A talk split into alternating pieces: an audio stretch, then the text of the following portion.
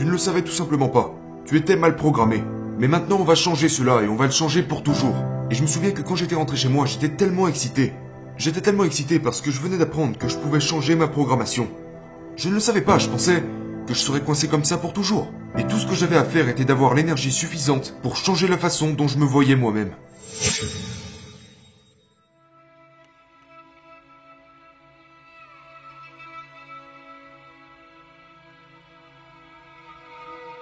Devais aller nourrir 22 chevaux chaque matin avant d'acquérir le droit de prendre le petit déjeuner.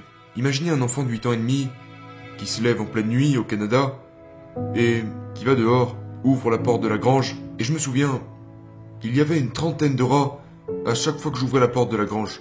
Ils se précipitaient dans tous les sens et je priais pour qu'aucun d'entre eux ne reste dans les parages. Une fois, je suis retourné à la maison et j'ai dit Papa, tu pourrais venir avec moi? Il a verrouillé la porte et a dit Sors d'ici, va faire tes corvées et ne reviens pas avant d'avoir terminé. C'était un peu le début de ma prise de conscience du fait que je n'étais pas dans un environnement favorable. Et j'en ai retiré une seule et unique chose, c'est que si j'étais prêt à travailler dur, alors je pourrais attirer l'attention de mon père. Je me souviens m'être réveillé, j'avais entre 13 et 14 ans et c'était le jour où mon père m'avait promis de me dire oui. C'était le jour où nous allions jouer ensemble. On allait jouer au football derrière chez nous et j'étais super excité. J'ai sauté de mon lit, j'ai descendu les escaliers à toute vitesse et j'ai vu mon père là où il était tous les matins.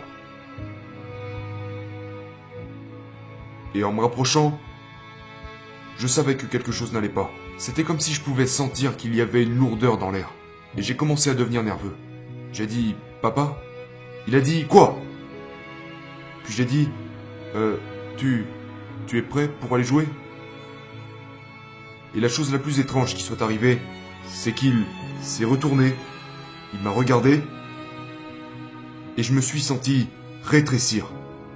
Il s'est levé, son ombre m'a complètement recouvert, et il a dit As-tu la moindre idée de ce que ça demande de mettre de la nourriture sur la table? Penses-tu que ce toit sous lequel tu vis est apparu comme par magie? L'argent ne pousse pas sur les arbres. Un jour, tu devras travailler dur pour de l'argent. Alors sors de là, va jouer tout seul, avant que je te mette au travail. Je me suis retourné, je suis sorti, et je ne lui ai plus jamais demandé de jouer. Jamais. Je n'ai aucun souvenir d'avoir joué avec mon père. Pas un seul.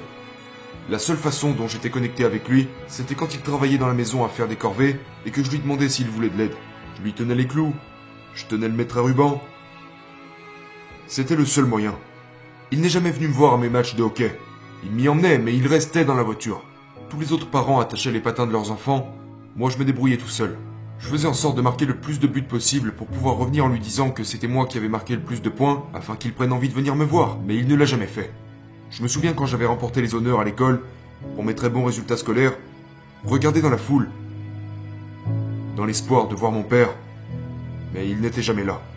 Le seul réconfort que j'avais était de travailler dur. Alors c'est ce que j'ai fait. J'ai travaillé dur, et je l'appelais pour qu'il regarde mon travail, et comme vous pouvez l'imaginer, ce n'était jamais assez bon. Alors j'ai redoublé d'efforts, je travaillais plus dur, et ça ne me plaisait pas à l'époque. Mais dans la vie, si vous faites ce qui est facile, la vie sera difficile. Mais si vous faites ce qui est difficile, la vie sera facile. J'ai d'abord eu la partie difficile. Et j'étais vraiment bon dans ce domaine. À l'âge de 14 ans, j'avais économisé suffisamment d'argent pour acheter un scooter. À 16 ans, j'avais ma première voiture. Et à 17 ans, je me suis dit, tu sais quoi? Je m'en vais. Ça craint ici. Je veux dire, je pourrais sortir d'ici et gagner 4 fois plus d'argent en étant autonome. Même si je dois payer un loyer, je m'en fiche. Alors j'ai déménagé. J'ai conduit un taxi, j'ai fait de la menuiserie, j'ai tendu les pelouses, j'ai lavé les vitres, et j'ai toujours travaillé dur. Parce que c'est tout ce que je savais faire. Et ensuite, ma vie a changé. J'ai reçu un appel de ma belle-mère, et elle m'a dit Ton père a un cancer. J'ai sauté dans un avion et j'ai fait tout ce que j'ai pu. Je me suis occupé de la maison, on m'a dit qu'il avait des dettes qui n'étaient toujours pas remboursées. J'ai dit bien sûr que je vais payer ces dettes. J'ai fait tout ce que j'ai pu. Il n'avait plus rien. Je me souviens avoir demandé à mon père, il pesait probablement 45 kilos, quelque chose comme ça, allongé dans un lit, et j'ai dit, papa, peux-tu penser à, à un moment où, où je t'ai rendu fier? Et intérieurement, je me disais, mon Dieu, il y en a tellement. J'étais presque millionnaire à cette époque.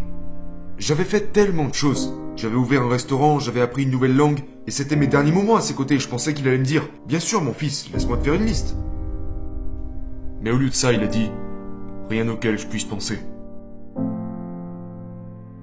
Je ne sais pas si ça m'a brisé de l'intérieur, ou si je pensais toucher le fond, être au fond du gouffre. Mais quand je suis rentré chez moi, j'ai été renvoyé de mon travail. Mon mariage s'effondrait, Euh, je n'avais quasiment plus d'argent étant donné que j'avais payé tous les soins de mon père. Alors j'ai été expulsé de mon appartement et je suis retourné vivre avec ma mère. Alors me voilà, à 30 ans, à travailler 16 heures par jour depuis plus de 10 ans. Et je n'avais absolument rien à montrer, à part peut-être un ensemble de compétences sur la façon de travailler dur. Mais je vais vous dire un truc, quand vous pensez être au plus bas, c'est une bonne base sur laquelle s'élever. Alors j'ai pensé, qu'est-ce que je vais faire maintenant? Et quelque chose m'a soufflé, l'immobilier. Alors je suis entré dans le monde de l'immobilier. Je suis entré dans l'immobilier et c'est là que j'ai rencontré le premier mentor qui a transformé ma vie. Je travaillais à mon bureau très tard la nuit et j'étais sur le point d'avoir une conversation avec mon mentor. Il était dans le couloir en face de mon bureau, il s'est appuyé contre la porte et a dit Vous êtes toujours là? J'ai dit oui.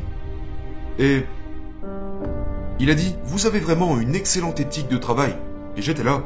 C'est c'est à moi que vous parlez? Il a dit Oui, c'est à vous que je parle. Vous êtes brillant. Je lui ai dit C'est encore à moi que vous parlez? À ce jour, je n'ai encore jamais entendu quelqu'un me dire qu'il croyait en moi. Mon père me disait toujours Tu peux faire mieux, tu peux faire mieux, tu peux faire mieux. Oui, ça m'a motivé, mais ça m'a pas mis en confiance. Je ne le croyais pas au début. Et on a commencé à parler. Il a dit Oh, alors tu penses que tu es stupide, que tu es un perdant, que tu es quelqu'un de fragile. Il a dit Quand est-ce que tu te sens comme ça? J'ai dit Je me sens toujours comme ça. Il a dit Mais tu as 30 ans. J'ai dit Oui, je sais. Mais je ressens toujours ça à l'intérieur. Il a dit, d'accord, eh ben on va changer tout ça. Quelle est ton idole? J'ai dit, eh bien, l'un de mes préférés c'est Clint Eastwood. Je le trouve robuste. Et je suppose que je le suis aussi d'une certaine manière. Il a dit, parfait, qu'est-ce que t'as ressenti en disant ça? J'ai dit, ça me fait me sentir plutôt bien. Il a dit, c'est ça. Je veux que tu le répètes mille fois. Tu vas le répéter mille fois par jour, ou plus si tu le veux. Fini d'être un perdant. Tu es robuste. Donc maintenant, ce qu'on va faire, c'est qu'on va reprogrammer ton cerveau. Ton cerveau est comme un logiciel. Tu vas simplement le reprogrammer. Il a dit, à chaque fois que tu en auras l'opportunité, tu vas te répéter que tu es brillant. Et il a rajouté, les mots qui suivent je suis, te suivent. Tu ne le savais tout simplement pas. Tu étais mal programmé. Mais maintenant, on va changer cela et on va le changer pour toujours. Et je me souviens que quand j'étais rentré chez moi, j'étais tellement excité. J'étais tellement excité parce que je venais d'apprendre que je pouvais changer ma programmation. Je ne le savais pas, je pensais que je serais coincé comme ça pour toujours. Et tout ce que j'avais à faire était d'avoir l'énergie suffisante pour changer la façon dont je me voyais moi-même. Et c'était...